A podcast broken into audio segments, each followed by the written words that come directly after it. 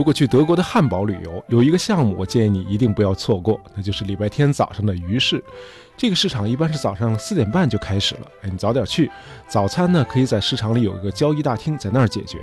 那里供应啤酒、各式海鲜，还有早餐的套餐，包括那种美味可口的鱼肉汉堡包，德文叫 Fishbrötchen。呃，这个汉堡包呢，就是把这个厚厚的一块外焦里嫩的炸鱼块夹在新鲜的面包里，再抹上你自己喜欢吃的酱，哎呀，非常好吃。当然了，还有这个早餐必不可少的咖啡。你喝了浓浓的热咖啡之后，在这个晨风习习的易北河畔逛鱼市，就不觉得冷了。呃，鱼市非常热闹，除了大量的海产品，你还可以买到新鲜的水果和其他的食品。其实买东西还真不是重点，这个市场最好玩的是去感受一下那些德国小贩们是如何自嗨的。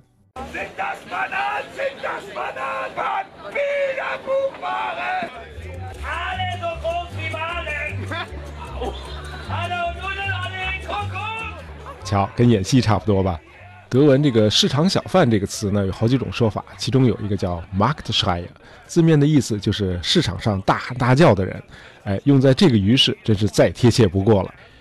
呃，也许是早上起得太早的缘故，你漫步在这个有数百年历史的鱼市，你会有一种时空穿越的感觉。汉堡和咱们中国的上海其实很像，呃，都不是首都，都是极其繁华的商业城市，呃，都不是直接靠海，而是毗邻一条通向大海的河流。其实最像的还是他们的商业传统和这个全球化在他们身上打下的烙印。不就是城市吗？怎么又扯上全球化了呢？呃，听大爷慢慢道来。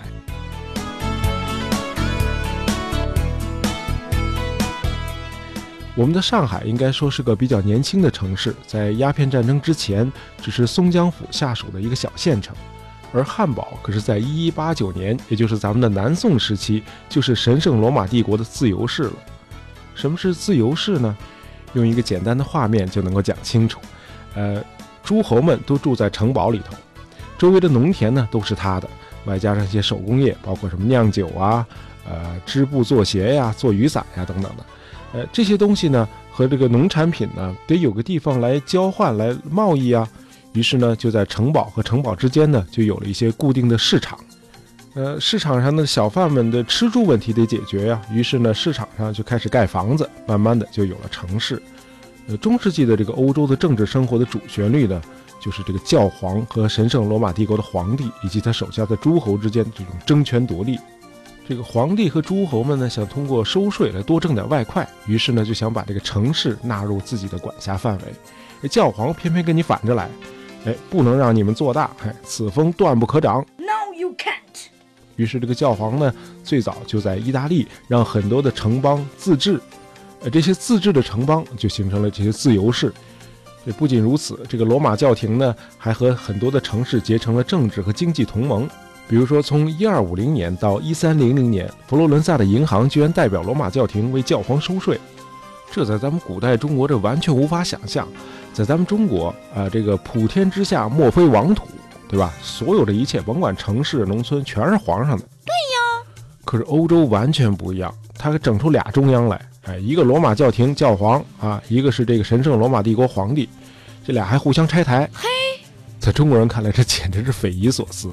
这样呢，咱们就可以得出这么一个结论：在欧洲呢，从来就没有绝对的权威，这个都是互相制约的。无论是皇帝和教皇之间，还是皇帝和他的贵族诸侯之间，从来就没存在过像中国皇帝那样的绝对的权威。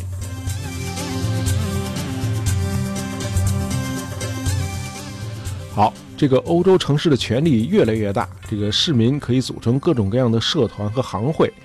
呃，在一个城堡里的，如果有一个农奴不堪忍受欺压，逃出来了，跑进了自由市，要是在一年零一天内没有被抓到，就可以自动转为城市的自由民。这更有甚者，在教皇的这个唆使下，城市和城市之间还结成了联盟，团结起来和这个封建贵族对着干。到了一二一零年。这个德意志北部有两个城市吕贝克和汉堡开始结成联盟，呃，彼此在本城保护对方的商人，于是就拉开了后来底汉子汉沙同盟的这个帷幕。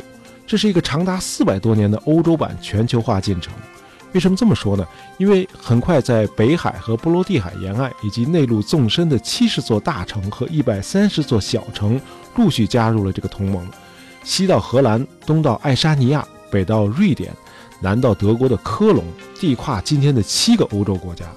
到了十四世纪，同盟的规模达到了顶峰，又囊括了英国、葡萄牙、意大利和俄罗斯在内的二十个欧洲国家的一百五十座城市。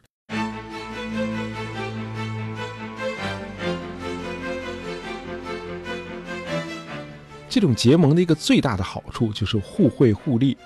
汉沙同盟的城市之间呢，相互放弃征收水路和陆路的通行税，这可是一次革命的变革。这以前那个商品呢，只能在这个两个城市之间，或者和周边的住在城堡里那些贵族进行贸易。取消了通行税之后，成本就大大降低了。英格兰产的酒就可以运到遥远的俄罗斯。价格呢比以前要便宜很多，因为只有生产成本加运费，没有任何过桥税。同样，荷兰人和英国人也可以在自己家门口买到来自俄国的大皮袄。古代版的全球化很快就给欧洲北部地区带来了繁荣。从1200年到1300年，德意志地区的人口从350万一跃增加到了1450万，这得翻了多少番呀！新增的人口主要集中在那些呃这个汉莎城市，像什么吕贝克、汉堡啊、不莱梅啊、罗斯托克等等。下一次德国人口的大幅增长要到了19世纪的工业革命时期，而且德国北部城市的规模和面貌也因为结盟带来的巨额财富发生了翻天覆地的变化。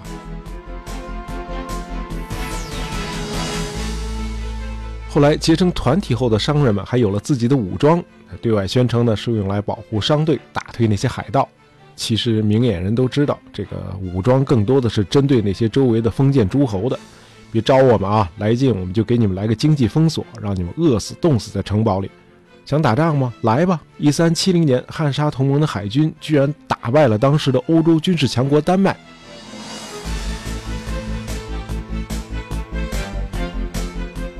好，风风火火的汉沙同盟到了十六世纪初开始走向衰落，为什么呢？因为一轮更大规模的全球化进程取代了它。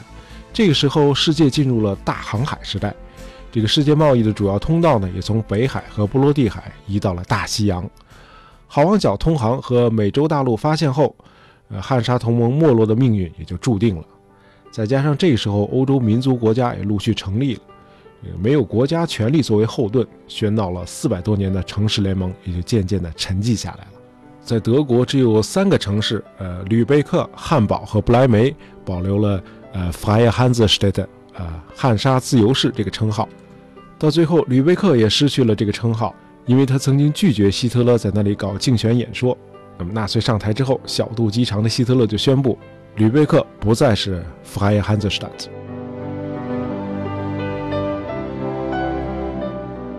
汉沙同盟这段历史给我们的最大启示是：一旦你把一个个彼此孤立的市场连成一体，它将会创造出多么巨大的财富，将会给社会带来多少令人意想不到的进步。这就是全球化的魅力。其实，咱们中国就是全球化最大的受益者。今天，中国经济取得的几乎所有的成绩都和全球化密不可分。在世界历史上，还没有哪个国家能够让如此多的国民这么快地提高生活水平。首先是中国的发展给欧美国家带来了新的广阔的市场，而中国的廉价产品又极大地改善了发达国家里那些低收入者的生活水平，尤其是缩减了美国的财政赤字，还给美国的利率和通货膨胀降了温。今天你到美国去旅游，你会惊奇地发现，在这个最大的西方国家，物价居然这么低，这在很大程度上要感谢我们中国人。可见今天的全球化和汉沙同盟那会儿是一样的。所有的参与者，大家都会互惠互利的。今天的英国选择了脱欧，脱离那个连成一体的大市场；美国呢，选出了一个不看好全球化的总统。这只能表明当地的选民过于放大了这个全球化带来的一些消极因素，像什么工作岗位的流失啦，像什么其他族群的涌入啦。呃，可见他们没有认识到，只要花费很小的调整成本。你却能够得到一个广袤的连成一体的市场和一大堆富裕的合作伙伴。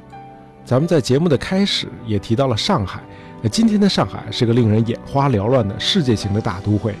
但是在1840年以前，它却是个从南到北步行十分钟就能走完的小县城。那会儿，中国有数千座这样的小县城。一百多年之后，很多县城的规模没有扩大多少，有不少甚至丝毫未变。但是，你如果到上海去旅游一下，你就能够切身体会到全球化的伟大力量。好，关于汉沙同盟和全球化，咱们今天就聊到这里。喜欢大爷杂货铺的朋友们，别忘了订阅我们的专辑，这样你就不会错过我们的新节目了。感谢大家收听，咱们下期再见。